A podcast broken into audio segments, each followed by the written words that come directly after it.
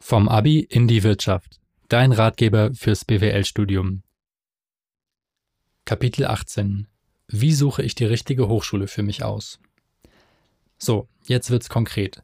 Du solltest jetzt wissen, was du studieren möchtest und an welcher Hochschulform. Vielleicht hast du auch schon eine geeignete Stadt im Auge oder du lebst schon in der Nähe einer Hochschule. Hier ist dein Schritt-für-Schritt-Programm, um das beste Programm für dich auszuwählen. Schritt 1. Schreibe alle Hochschulen auf, die dein gewünschtes Studienfach anbieten und für dich räumlich in Frage kommen. Wenn du neben deinem Wohnort und deinen Wunschstätten auch überregional suchst, kannst du dich bereits hier an Uni-Rankings orientieren, auf die wir im nächsten Kapitel genauer eingehen.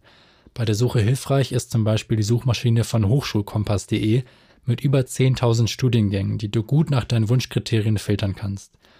Dieser Schritt wird bereits einige Recherchezeit bedeuten, aber so schaffst du dir erst einmal einen Gesamtüberblick. Das Ergebnis sollte eine lange Liste an Hochschulen sein, die du im nächsten Schritt näher eingrenzen kannst. Schritt 2. Es bringt nichts, dich mit Programmen zu beschäftigen, in die du nicht hereinkommen würdest.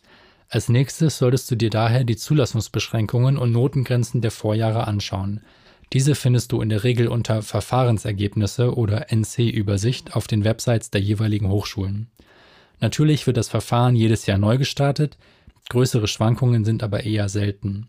Wenn du also ein Abitur von 2,3 hast, solltest du alle Programme mit einem Vorjahres-NC von 1,8 oder besser aus deiner Liste streichen. Genauso gehst du vor mit anderen unerfüllten Zulassungshürden wie Vorpraktika. Am Ende dieses Schritts sollte deine Liste etwas kürzer geworden sein und nur noch Studiengänge beinhalten, auf die du eine realistische Chance hast. Schritt 3. Jetzt bewertest du deine Alternativen. Teilweise kann dabei zum Beispiel ein Scoring mit verschiedenen Kriterien helfen. Du könntest zum Beispiel die Attraktivität des Studienortes, die Höhe der Mieten, die Interessantheit des Studiengangs, den Campus der Hochschule oder die Position der Hochschule in Uni-Rankings auf einer Skala von jeweils 1 bis 5 Punkten bewerten.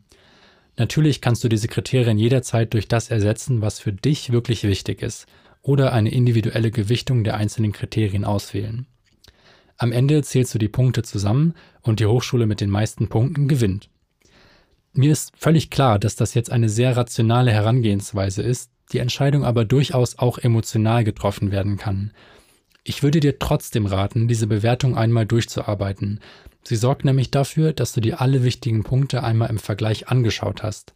Wenn du währenddessen feststellst, dass dein Herz für eine bestimmte Hochschule schlägt, dann folge diesem Impuls. Wenn nicht, hast du immer noch deine Punktebewertungen.